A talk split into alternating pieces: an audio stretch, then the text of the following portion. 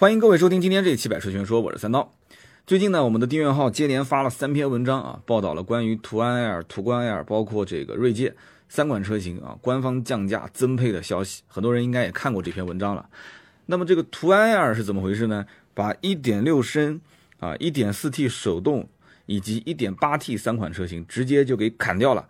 砍完之后就只剩下 1.4T 四款车。然后这四款车呢，还一点四万到两万之间不等的进行了官降，不仅如此呢，还进行了增配啊！很多人应该看过我的一些分析啊，这真的是很给力。但这个给力只是针对今后要买的人，但是至于前面，甚至于刚刚才提了途安的这个老款车型的很多一些朋友，心里面会十分的不爽啊！前脚途安的客客户啊，可能刚刚不爽，刚刚在那个地方哭着就擦眼泪的时候。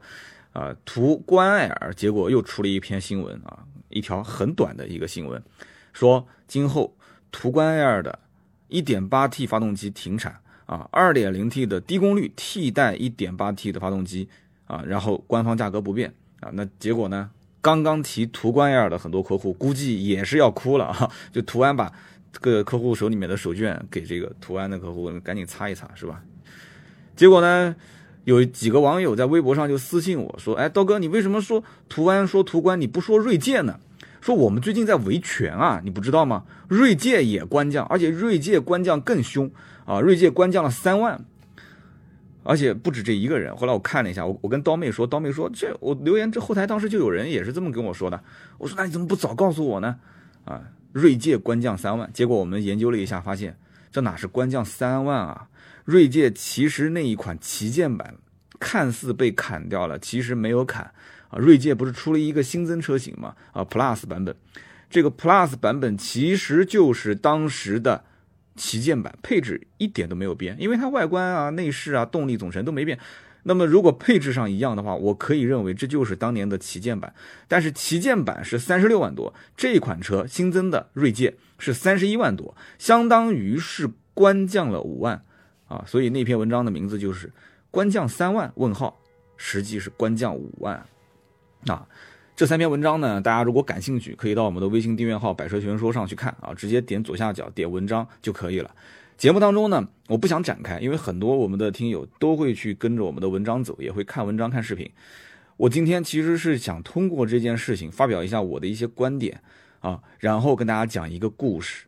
这个故事我想讲很久了，之前呢。一直找不到机会，但今天这个大环境，我觉得是应该可以说一说我当时的一件，呃，还算还算是蛮丢人的一件事啊。但是这是我人生当中的一个成长的故事，所以我觉得分享出去也没什么坏处啊。丢人这件事也不是一次两次了，是不是？呃，先说说观点吧。关于这个官降这件事情、增配这件事情，绝大多数人都是叫好的啊。不管是微博上还是微信订阅号，我看到很多人的回复都是这样，都会是叫好的。那这肯定的嘛，对不对？降价就意味着什么？消费者将来肯定是要获利嘛，入门门槛降低，是吧？而且得到的东西更多。就无论是将来要买的，还是说不买的，就看着就很爽，是吧？其实不管什么东西，我买不买，我一看它降价了，我总归是瞄两眼啊。超市里面贴一个什么店长推荐，呃，打折促销什么的，那你肯定多少看两眼，你可能不买。但是呢，也有不叫好的啊，不叫好的是什么人呢？那想一下就很清楚了。老车主嘛，对不对？特别是最近刚刚提车的这三款车的老车主啊，这些老车主现在据我了解，锐界的车主是反应就是最强烈的，很多人都是在拉微信群啊，在论坛里面就是招募要去维权找说法。那么我当时我在回复当中啊，我也跟大家说的很清楚了，我不太看好这个维权能得到什么特别有效的说法。为什么呢？因为厂家。啊，就除非是厂家，他发表声明，因为官降这件事情是厂方做的，这不是经销商说官降就官降，对不对？如果厂方叫解铃还须系铃人，他说我从几月几号，或者是几几年几月几号到几月几号购车的老车主给予一定的补偿啊，是因为官降之后啊，我给你们一点补偿。那这种情况有没有曾经是发生过的？如果我记得没有错的话，以前当时就路虎的车国产。啊，吉普的车子国产是应该是有的啊，而且给的虽然不多，可能是几千块钱，按一定的比例，但是多少是有一点补偿。但是这个补偿呢，有几个方面。第一个，它不会大肆宣扬，他可能有的是通过经销商啊，私下打个电话给你，哎，你好，你是那个什么什么车主吗？我们啊，厂家有文件说可以给你进行补偿，你可以过来。就这这种真的是怎么说呢？就我说一句这个话可能不太好听啊，这个补给你就是情分，他不补呢，这也是本分，他不违法。这件事情从道德上、从道义上来讲的话，很恶心，你知道吗？就很多人一看刚买完车就关降，但是他不违法。所以，除非是厂家他确定说补偿，否则你跟经销商要说法，这肯定是难上加难，这是没有效果的。经销商有的时候他也很冤啊，对不对？我们可以换位思考一下，因为我在 4S 店待过很多年。如果你是一家 4S 店的总经理，来，我们大家就是换位想一想啊，如果是一家 4S 店的总经理，有一天你打开电脑，你看到厂家发了一份邮件，说某某车型从几月几日起开始官降增配。这个时候你怎么处理？这样子，我们等会儿再说怎么处理。我们先说，如果说 4S 店没收到邮件，那你肯定没办法处理，是不是？结果突然有一天说，从即日起，或者从一般不会从即日起啊，就是我们厂方推出了一款新车型，马上这个车的车型官方定价是多少，他也不跟经销商解释，反正经销商一看就知道是官降了。当收到这份邮件的时候，其实网上的新闻已经出去了，甚至有的新闻比经销商来的还快。什么汽车之家这些媒体，我的天哪，现在。得到的消息比经销商还快，有的时候，所以客户有的时候比经销商都是早得知消息的。那这有的时候四 S 店真的是懵了，他不是不说啊。好，我们再回过头来说刚刚那个案例，就四 S 店总经理有一天打开电脑，他发现说，哎，收到一份邮件，讲将来几月几号，一般就是一个月左右啊，这个我们会出一款车型，然后这个车型的价格变成这个样子。他一看，这不就是官降吗？那你告诉我你怎么处理，对不对？你你不可能说店里面拉个横幅。然后横幅上写着，说啊，我们店里面的福特锐界即将官降三万块钱，请不要购买现款车型。那你你会这么做吗？不可能，除非是脑袋被枪打了，是不是？这么做的后果就是什么？现在现款卖不出去啊，刚提车的或者店里面正准备提提车的，或者是啊已经交了定金还没提车的客户，肯定是过来要闹嘛，要讨说法，要退订单，要重新改订单嘛。那么新款上市之后。如果说是不优惠行不行？不优惠可以啊，你可以端着。可是你不优惠，你能端多久呢？对不对？大家还是盯着你这件事情，所以说你又不能什么都不做啊，又又不能说做的太过激，那怎么办？其实很简单，这件事情又不是发生一次两次了。官降的车型啊，你说你不给优惠不行，少给一点优惠嘛。现款车型怎么处理呢？咬咬牙多给点优惠嘛，对不对？原来优惠两万的，优惠三万；原来优惠三万的，优惠三万五，对不对？这样的话，新老款车型之间会自然出现价格差，而且官降最好是不要跟增配两件事同时出现。所以这件事情让我看不懂的是什么？就是现在是官降跟增配两件事同时出现，同时出现只能说明一点，就是厂家应该是急了啊，应该是急了。所以如果说经销商只遇到官降，没有遇到增配。还好调整啊，就是把价格差稍微调整一下，新款优惠个五千块钱、一万块钱，然后跟大家讲说这是新款，毕竟增配了嘛，对吧？性价比那么高，我们优惠幅度没有那么大。然后说这个老款嘛，老款车型毕竟配置上相对少一点，优惠幅度多一点。哎，很多人他一看他也能算得比算得清这笔账啊。那么新客户、老客户之间不会吵架啊，不会去闹，不会去讨说法。但是话是这么说，就如果遇到了官降又增配的事情。然后更关键的是，锐界这种车型啊，厂家是会压很重的任务的，对吧？马上汉兰达三月份要上新款，所以你就不能这么这么颠着玩，知道吗？就不能把它捧在天上。你说就优惠一点点，那是不行的。有客户必须拿下，有客户说我不买老款，我只要新款。你说你不定吗？一定要定。但是定新款，对不起，我定新款，人家老款优惠两万五，优惠三万块钱，你新款说不让价哦，你不能说因为增配，增配就是。这是我应得的，这是厂家增增给我的，对不对？这是我应得。你将来不降价吗？你将来还是要降价。你现在如果说新款你不降，你原价卖或者优惠一万块钱卖，好，你除非两三个月、半年之后你再给我降到两三万。你要敢说今天你新款啊，你只给我优惠一万块钱，或者说不优惠，你紧跟着下个星期你优惠两万块钱，我还是要来找你。那么结果好了啊，上一代老款车型的锐界车主也过来吵架。啊，然后新款增配的车型，你本来是端着的啊，是不优惠的，优惠一万块钱，结果咔哧一下，你过了一个星期忍不住了，因为这个城市里面很多经销商，你不优惠，别人优惠，有一家店优惠三万，他按老款车型的价格优惠，那你怎么搞，对不对？你这样子一来，你也跟进优惠三万，好了，就整个店里面一团糟，天天就出你这些什么过来要说法的客户，这就麻烦了。所以你说你是总经理怎么办？还是那句话，就是厂家有的时候他不事先放消息，那么这样的话，很多经销店就措手不及啊，又增配又降价，那这件事情就只能是压着了，有一个处理一个，那怎么办呢？也很痛苦的。那如果说是提前知道了，我觉得那只能是按照我刚刚讲的这种方法啊。如果只是官降，拉开价格差；如果官降又增配，那真的我我也不知道该怎么玩了。那只能是还是用价格差来调整，对不对？完了之后老客户尽量安抚呗。那这怎么办呢？所以这种玩法应该讲就是就是打兴奋剂，你知道吗？打兴奋剂药效刚开始是挺猛的，但是副作用也是非常非常的大啊，副作用也是非常的大。所以你看很多的店啊，你看很 重新讲啊，所以你看很多的店啊，就是在官降这个基础上增配的基础上，反正现在也忍不住，还是要给予客户很多的优惠。所以这些客户，你看他能不在论坛上面唠吗？肯定是要唠。而且据我了解，很多论坛啊是分杀这样的帖子的。就你只要一发说，我怎么怎么怎么样，我要我要发一条微信，然后或者我要是招募大家过来一起维权，版主都会删掉的。我也是在这边跟大家讲一下。啊，不要认为论坛是多么干净的地方，天天说这个人充值，那个人充值什么的。我告诉你，论坛的版主啊，是充值充最多的。当然，我这话说了，可能得罪一大批人啊。因为上次也有一个这个车友会的会长，我的好朋友来我的节目说啊，这个我们怎么样怎么样啊。但是你看，那那哥们儿不也是现在要找盈利方式吗？对不对？他不是也在做这种本地的联名卡，希望把车友去引荐到这些车行，然后啊，只是。变相的、不直接的从车友身上去赚钱，对不对？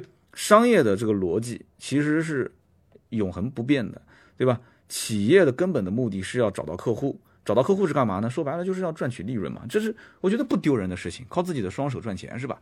但是呢，最核心的点是什么？论坛现在的问题出在于，很多的论坛的版主本来就是啊，我讲的难听一点啊，其实就是口舌，就是被。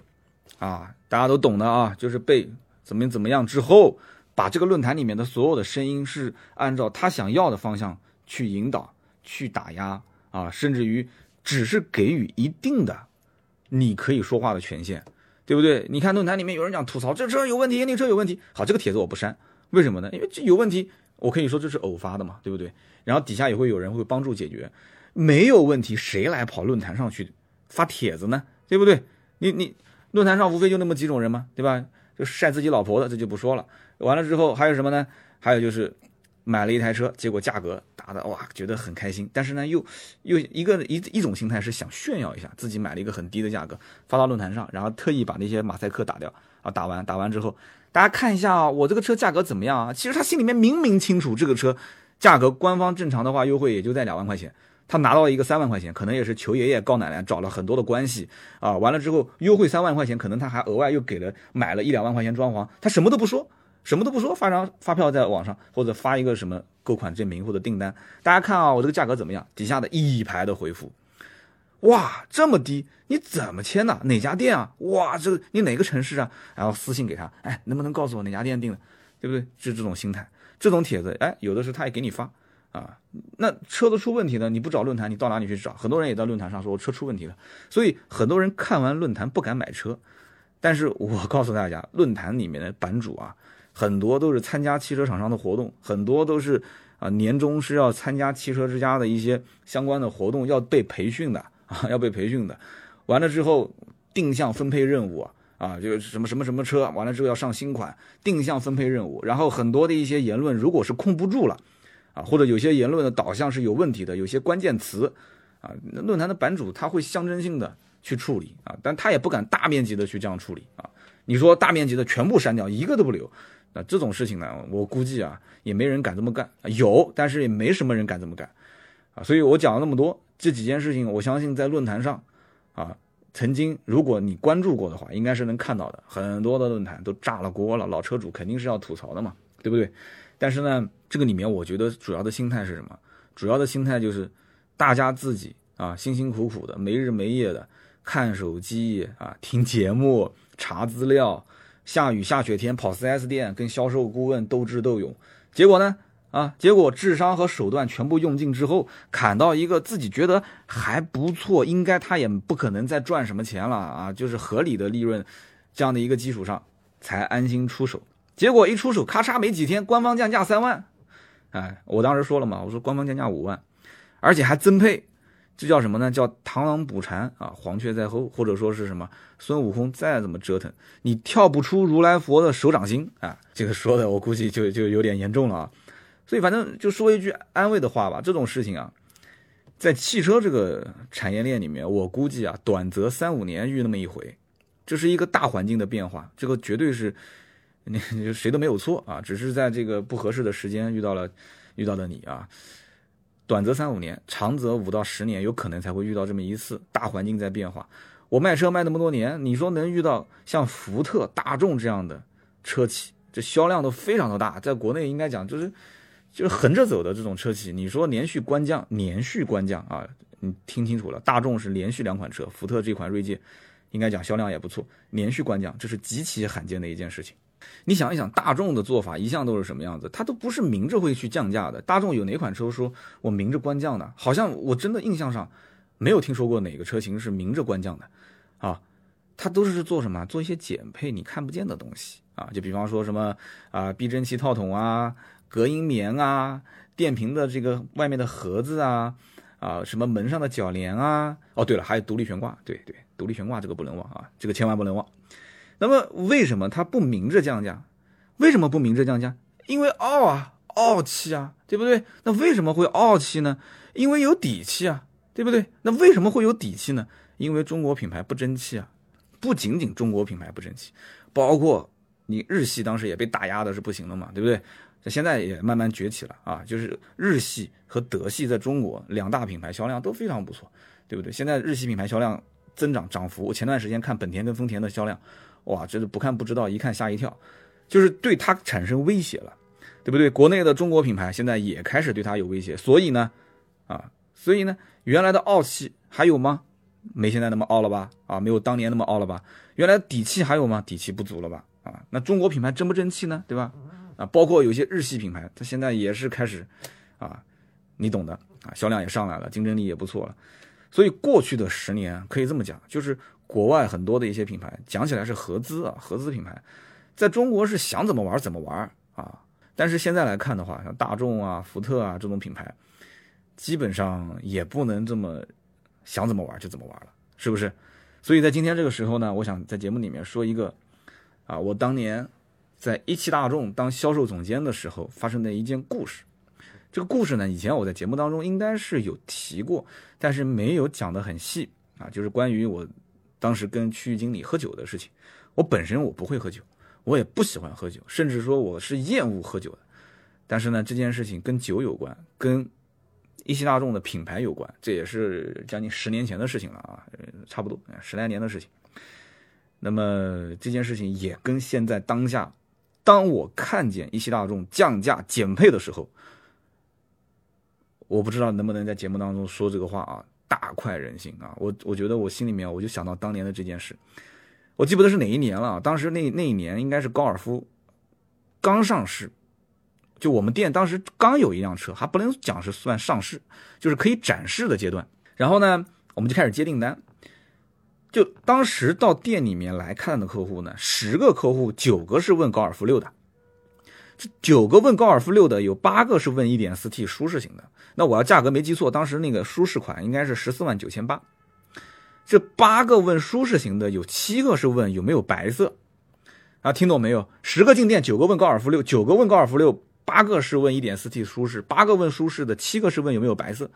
所以说，就绝大多数的人都是要订白色的 1.4T 舒适型的高尔夫六代。啊，听懂了？那么我们有没有货呢？哈，有没有货？这么跟大家讲吧，这高尔夫六啊，我们店就一直分不到车，一个月也就那么十来台，就正式上市的时候就也就是十来台车。那么如果没有货的话，那客户肯定要问，你要没现车，我可以订，那能订多久？能订多久？我来帮大家算笔账啊，我们一个月大概能进到十来台高尔夫六代。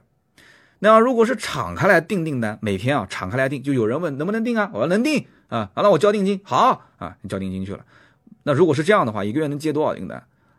大家坐稳了，听好了啊！我们一个月能接大概两百张到三百张订单，就再按刚刚那个比例，十个人来问九个高尔夫啊，九个人问八个都是一点四 T 舒适，你再去乘一下比例。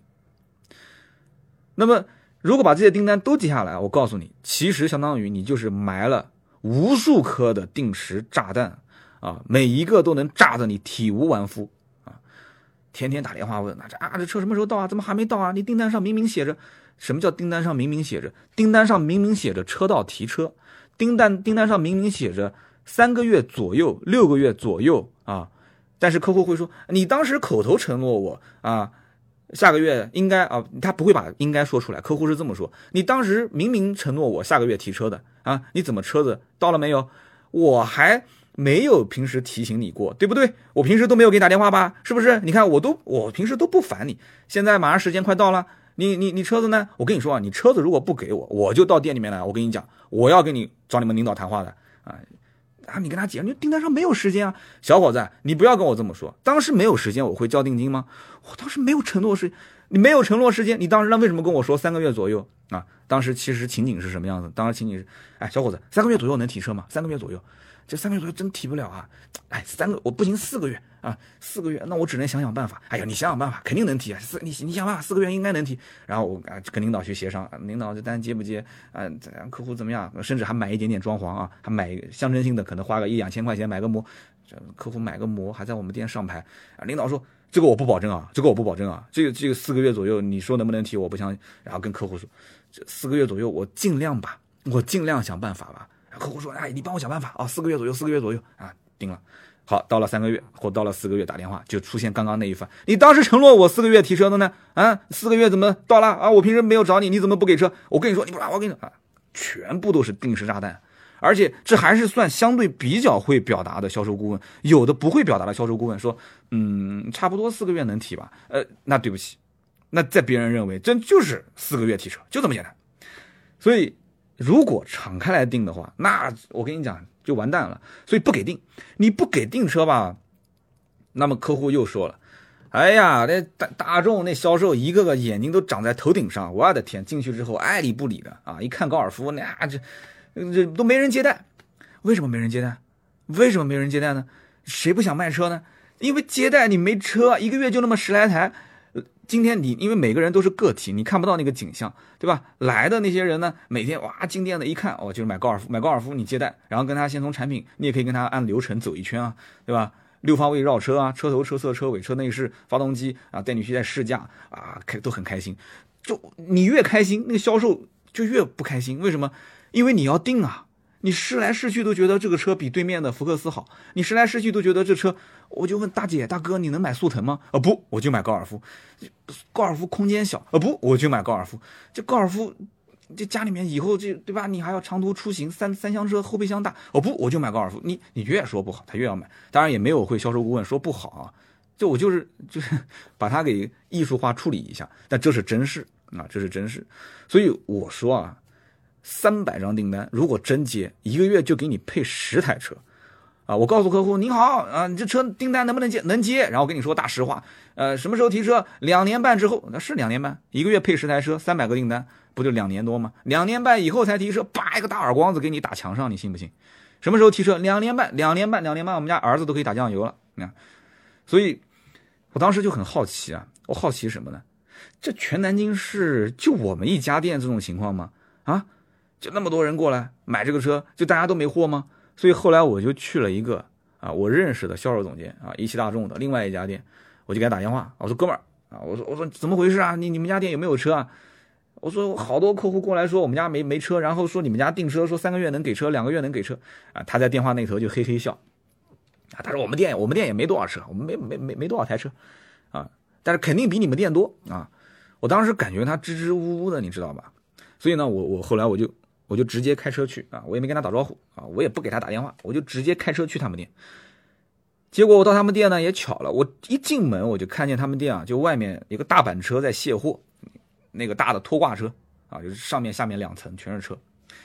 他们院子里面全是高尔夫六，全是高尔夫六，然后那个大板车上也是高尔夫六，而且白色车居多。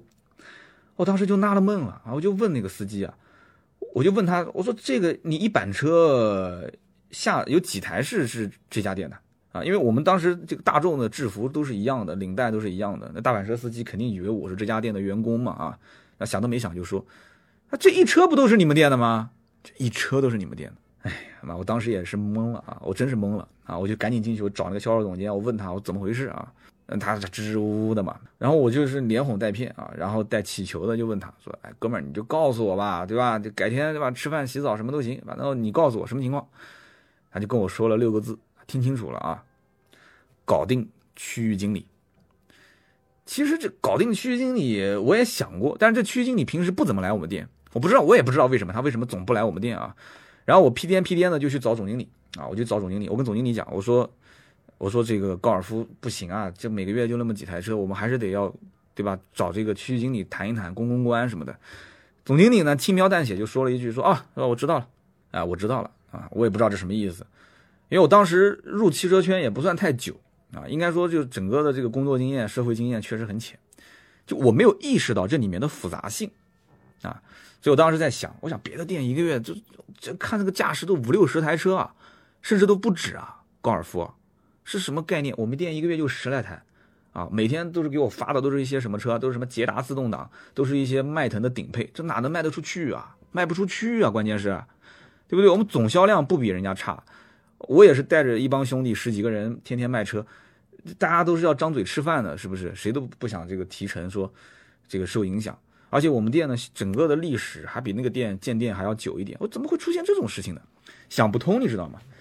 又过了几个月的时间啊，当时好像也是个什么节吧。总经理打电话说，说那个你把展厅的销售经理还有主管都给带着，两个人啊，两个人，你们三个晚上一起就跟那个区域经理一起吃个饭。我一听，哎，就跟跟区经理吃饭是吧？总经理都去陪，那不用说了嘛，就这这顿饭肯定是肯定是公关，对不对？那么我们当然就去了啊，我们当然就去了。饭局上。区经理呢，就我们肯定是要要恭维他，就不用讲的嘛？是不是？这个稍微工作过的一些人都知道，对吧？就敬敬酒什么的。那我不会喝酒，我上桌子我就表态，我说我真不会喝，我能不能就是，就是就是饮料代替一下？啊，就我想的是太简单了啊！这哥们儿是东北人，就像大爷一样坐在那个地方，就冷冷的看着我们啊。我表态不喝酒，对方肯定是不允许的。总经理当时也是，反正也没什么表情，对不对？那对方是什么意思呢？对方意思就是说，人都是从不会喝到会喝，对吧？那我坚持不喝，对方这个脸就拉下来，就明显就桌子上的气氛就不对了嘛。你今天来是干嘛的？你是来公关的，是吧？你是一个职业经理人，你是帮老板打工的啊。这个时候总经理开口了，意思就是说，哎呀，反正你呢少喝一点，意思一下啊。我当时心想，就少喝一点，意思一下，是吧？这点意思到底是个什么意思啊？我也搞不太懂，所以当时我脸皮薄，我就倒了那么一小杯，一点点啊，少倒了一点点。这个就是错误的开始啊！我相信听节目很多一些朋友也是工作的啊，有的可能还还没工作，快工作，大家永远记住了啊！现在这个氛围还挺好，因为喝酒不开车嘛啊，不喝酒就不要倒酒，记住，永远记住，不喝酒，酒杯就给撤了。你刚开始那一那一刹那的坚持，绝对是有用的。啊，当时我就脸皮薄嘛，结果到了那么一点，告诉你啊，这就是错误的开始，开工是没有回头箭的。我本来的意思是什么呢？我我有点小聪明，我本来的意思就是，就倒那么一小杯，对吧？分分个几次敬他啊，每一次抿那么一小口，意思一下，对吧？面子也给了啊，酒也喝了，我真不会喝，对不对？忍一忍也就过去了，只能怪当年太年轻啊！这怎么可能的事情呢，兄弟？怎么可能呢？啊？这哥们儿东北的兄弟，后来我打听了一下才知道，这哥们儿哎，喝酒啊，一斤下去都不带醉的，真的，就喝完一斤白酒还能说是去 KTV 继续喝，所以我当时就那一小杯，对吧？我我我真不能喝，我当时叭一口下去之后，哇，浑身难受啊，真的是这样，我还得忍着，对吧？对方那个那个看我那种样子，就那种嘲笑的表情，他一杯都干了，他一杯都干了，我想抿，我抿不了，我一口下去，那怎么办？我抿，他肯定不愿意啊，对吧？他把酒杯倒挂着放在我面前啊，就一脸嘲笑的看着我，那怎么办？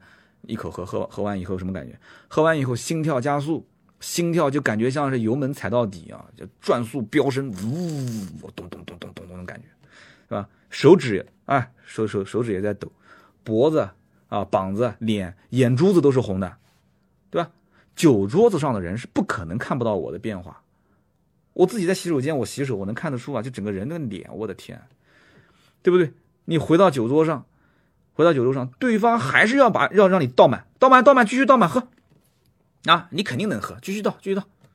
我说我真不能喝，你肯定能喝，倒倒倒，把？脸就拉下来了啊，感觉就是就就就觉得说我不给他面子嘛，对不对？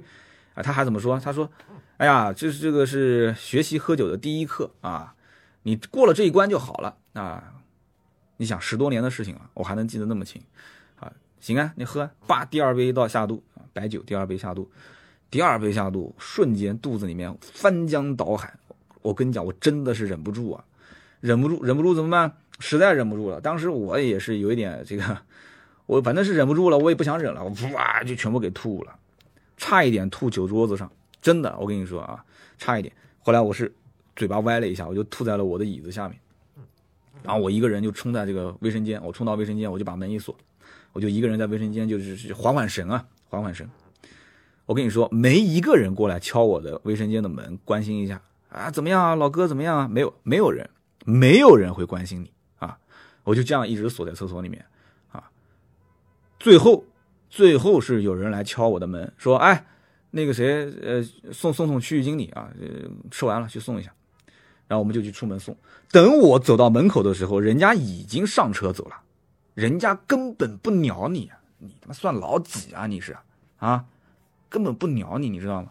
这件事情我跟你说，回头我想一下，首先，对吧？让一汽大众的总经理很没面子，对吧？其次，区域经理他根本不会在意你这种一个店的销售总监这种小角色，那么。我带过来的销售经理跟主管，人家就这两位就是当你看个笑话呗，就当看个笑话，是不是？我们家之后高尔夫一个月该那么十来台，还是十来台，还是没有货，就那么回事啊。后来我喝完酒啊，就是这件事情呢，也就好事不出门，坏事传千里啊。这件事情就不知道怎么回事传开了，就传出去了。传出去之后呢，就给我之前打电话的那家销售总监听见了，那销售总监呢就打个电话过来给我。就人家呢，就也挺同情我的啊，然后就跟我说了，他说：“哥们儿，他你也是你是真实在，说你你你这顿酒，对吧？他就是区域经理给你们店的一个下马威。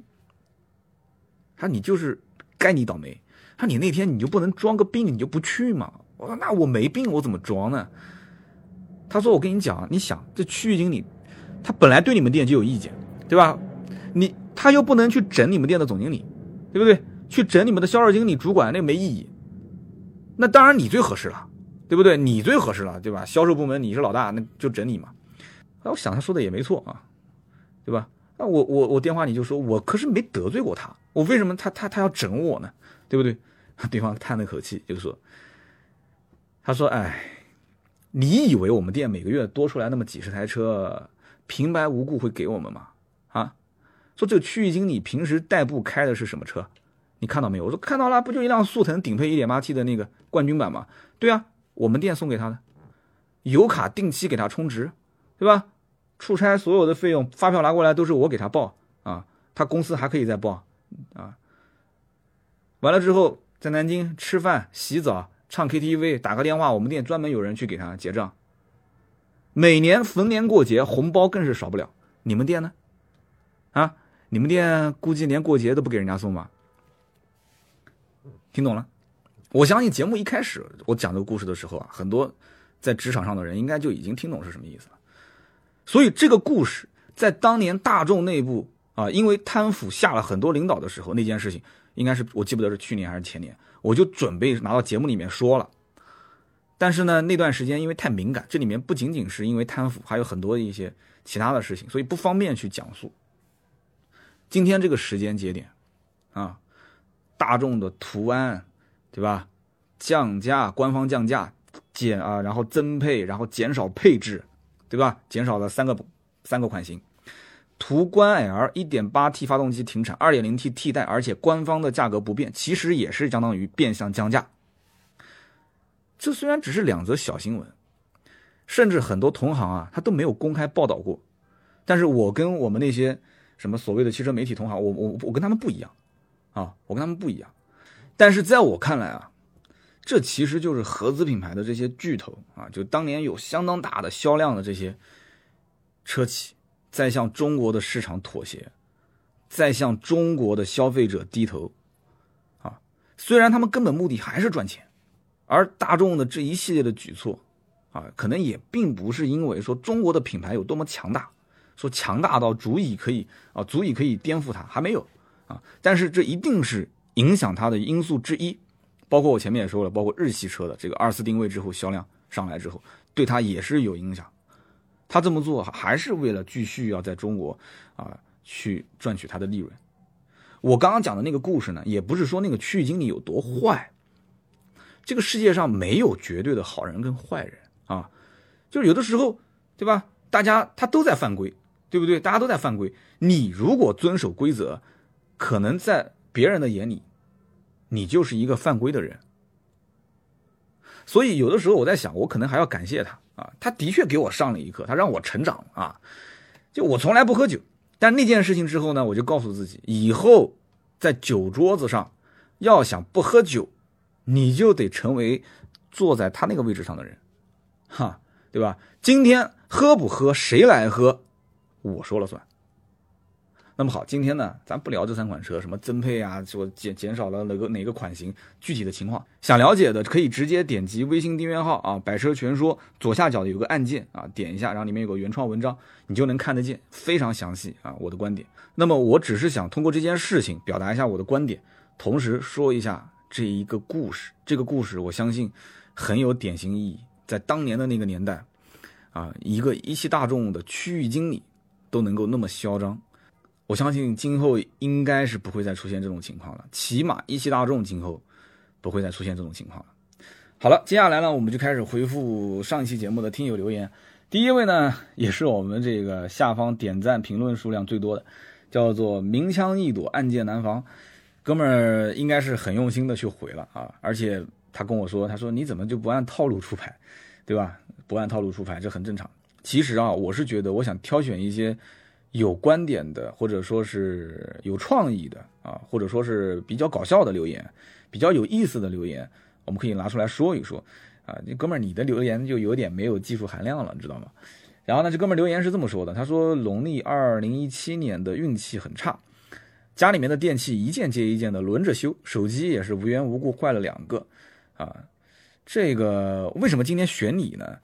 我觉得主要是我前两天也不是坏了，就是前两天也不巧啊，前两天也不巧，我的一就是喝我就喝橙汁的时候，一不小心把 橙汁泼在了我的笔记本上，洒了一点点啊，洒了一点点，表面上还比较好清理，但是那个按键的下面就粘住了，回弹不行啊，很麻烦这件事情。所以说，我也有点感慨。而且我们大家如果记得那个科尔维特采访啊，那个车主的视频，采访车主的时候，摄影师手上有静电，碰了一下子，所以把那个补光灯也也碰坏掉了。然后我们的拍摄用的稳定器的那个充电器，前段时间也是同一个月，莫名其妙的也给坏了。这些事情既然发生了啊，它肯定是无法挽回的。这世界上没有后悔药啊，对吧？要不你就去修，要不你就去换。对吧？有的时候我想一想，就有很多事情啊，你拿钱能解决，那我也就坦然了，是不是？我也就坦然了。这个事情呢，你说看上去是偶然，它只是一个概率问题，对吧？发生在别人身上可能百分之一，自己身上还是百分之百，对吧？一年到头，你说谁没遇到过这些事吗？对吧？你不但会遇到这种倒霉的事情，你肯定也会遇到说，哇，这这么巧，哇，这我太幸运了。你也会遇到这种事，对吧？下盘饺子，对吧？可能一盘饺子十二个，人家老板结果下下可能给你多了两个。是吧？买买件衣服，可能之前看好的一直不打折，结果你可能偶偶偶然有一次路过，结果发现哎，打五折，赶紧下手吧，对吧？商场打五折，专柜再给你促销啊，买五百送一百，结果买五百送一百，出门的时候发现整个这个商场又在搞一个活动，什么临时。抽奖啊，只限这一个小时啊，整点抽奖，整点抽奖，结果又中了一双袜子，哎，你乐呵呵的拎着衣服袜子就走了啊，你可能会说一句说，哎呀妈呀，这我今天运气怎么这么好，是不是？反正就是用用一个就大家都就觉得比较讨彩头的话讲，就是祝大家农历二零一七年倒霉的事情全部都走光啊，全部都用光，二零一八年顺顺利利啊，顺顺利利的，哎，其实这个只是一个美好的祝愿而已，对吧？大家还是好自为之啊，这词用的不好。那么第二个听友呢是 Mick Pen 啊，M I C K P N G 啊，他说呢，希望三刀你坚持初心，做一个有态度、有干货的节目。车本身不仅仅是交通工具，还有娱乐性，对吧？汽车节目也是一样的，很多人节目当中说一些什么稳定性啊、保值率啊这些都比较老套，说，哎，觉得你的衣服穿的是越来越年轻啊，就今后要在节目上大胆的尝试。首先呢，谢谢啊，谢谢留言。其实所谓的干货，干货是什么呢？就是别人知道的你不知道，而他想知道的东西，对不对？是不是？别人知道的你不知道的，可是你又想知道的东西，这种东西我们每个人身上都有。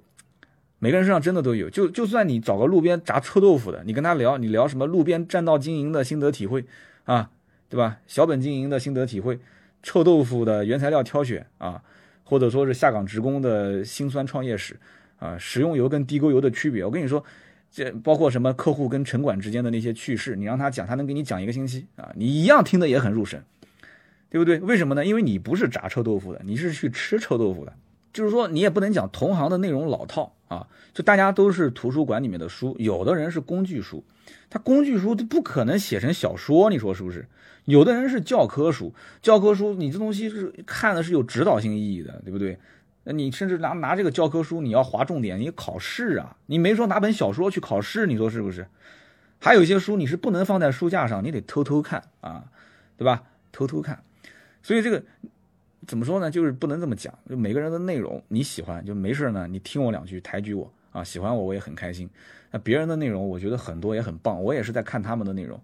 那你要说这穿衣服的事情呢？我觉得这是主要，这是夫人的功劳啊。这个我对于时尚的把握性不太好。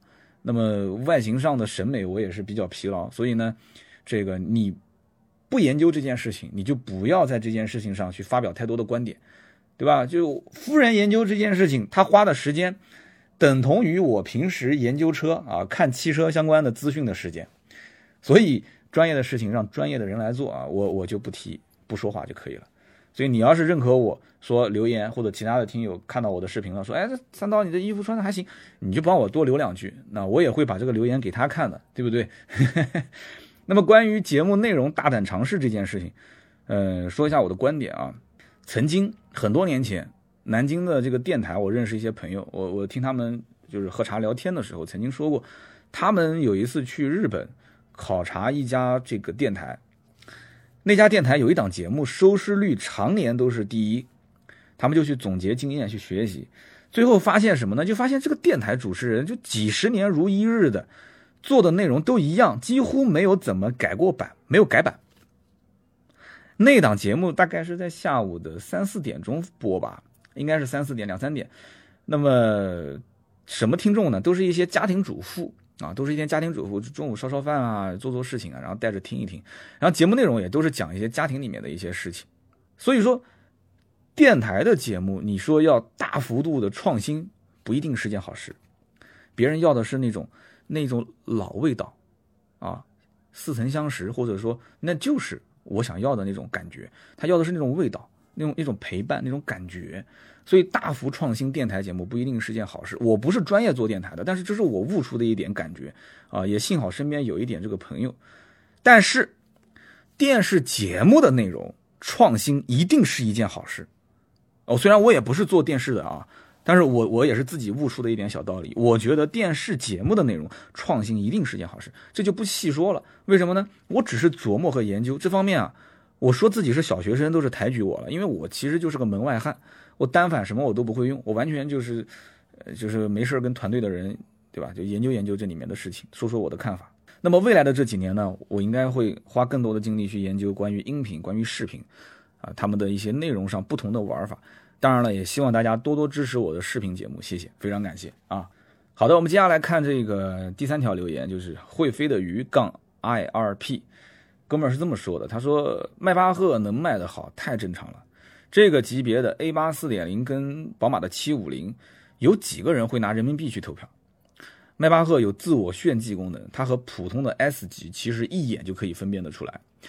更长也更气派，而且这件事迈巴赫做的很聪明，多花几十万，效果立竿见影，分寸把握的刚刚好啊！这些点我觉得我节目里面说的，他应该是认可的啊，我也很认可你的观点。那么说白了，老百姓多花钱可以的，但是一定要看到效果，尤其是面子上的效果，这比用什么更好的发动机、变速箱提升它的一些性能要好得多。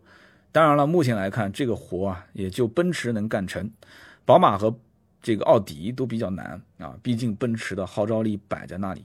呃，第二段呢，我是这么想的，就是说面子上的效果的确应该这么讲，就是立竿见影啊，就是这么做立竿见影。但是这一部分的用户对于发动机、变速箱或者说一些科技配备，还是有一定的要求的，还是有一定的要求。随着老百姓对车越来越了解，就是以后这个比例啊可能会平衡。但是现在来看的话，面子上的效果这个比例更重一些啊，这是我的观点。那么再加上你说奥迪跟宝马都很难干成这件事情，这个我认可，但只是局限于当下啊。未来的话，我觉得宝马还是有潜力的。奥迪的话，这个看命啊，这得看命了。好，那么下面有网友是回复了他，那对不起，这两位网友名字我就不说了，好吧？以后呃你们可以单独发表留言，说不定会抽中你们。我看到也是我们的老听友，两位网友呢是这么说的，一位是这么说说，哎，那巴博斯。就是 Brabus，它不是也很好吗？对吧？很多人也不认识，要的不就开出去那种不出众的感觉嘛，对不对？与众不同嘛，啊。这个巴博斯呢，我觉得坏就坏在什么呢？就坏就坏在太与众不同了。你把奔驰的标给改了，你可能甚至于性能都提升了，结果你挂一个那个 B 的标，很多人是想让别人不认识，但是又就是又能被别旁边人说出这个车的牌子的那种感觉，你知道吗？啊，就是有的时候低调，它也是一种炫耀。它这种炫耀就是你不认识，但并不代表你真的不认识。我也不知道这话该怎么说，就起码是你虽然感觉这个车似曾相识，但是一定得有人指出来说，哇，这不是巴博斯吗？我这车这比奔驰贵好多。很多人知道巴博斯，可是并不知道比奔驰贵好多。那那就更不更更不知道这个车子好在什么地方啊。所以说，巴博斯跟迈巴赫。为什么迈巴赫就能那么成功，巴博斯不行，对吧？庞大集团不是代理巴博斯的这个经销店嘛？为什么做不好？其实本质上来讲的话，还是没有切中中国消费者的那个点。那么还有一个网友留言是什么呢？说，哎，不是还有普尔曼吗？对不对？普尔曼，就就很多的这个元首开的不都是普尔曼改装的防弹防弹车嘛？这个那就更小众了，对不对？防弹车我之前有一期节目也说过，我认识一个兄弟啊，他就是在德国做防弹车的这个改装品牌。非常非常困难，在中国，你说你要开一防弹车出去，且不说这车改装成本啊，在中国都改不了，这车是肯定是要运输到国外改，改完再运回来，啊，呃，这车改完之后，你如果它是按它是按照级别来分的，你如果改的是一个最高级的，你这车开出去很明显跟别的车都不一样，对不对？意义不是特别大啊，意义不就不就不深讲了，所以所以这种普尔曼，你说在中国能能能能。普及或者说是能让很多人得知，太难了，这是不可能的。所以迈巴赫啊，只是从气场上来讲，能赚取更多的面子。我觉得这是当下老百姓选择买奔驰、选择买迈巴赫版本的奔驰 S 的一个非常必要的条件。好的，那么以上呢就是今天节目的全部内容，感谢大家的陪伴啊。那么我现在呢人在牡丹江，下午的飞机是回南京。东北这个地方真的实在是太干燥了。而且很奇怪的是，我在牡丹江的镜泊湖上面，我发现零下十度为什么会比漠河还要冷？就完全人站在站在外面，就一一会儿那个耳朵就感觉要掉了。你要如果不戴围巾跟手套，那真的露出来的这个皮肤就完全受不了。啊，明天的这期节目呢，我是聊关于别克 G R 六的这一期的合作推广音频，大家都懂的，希望大家呢多多支持，点点赞。啊，给个好评，多多支持我们的合作节目，谢谢大家啊，谢谢！更多原创内容请关注我们的微信订阅号“百车全说”，咱们明天见，拜拜。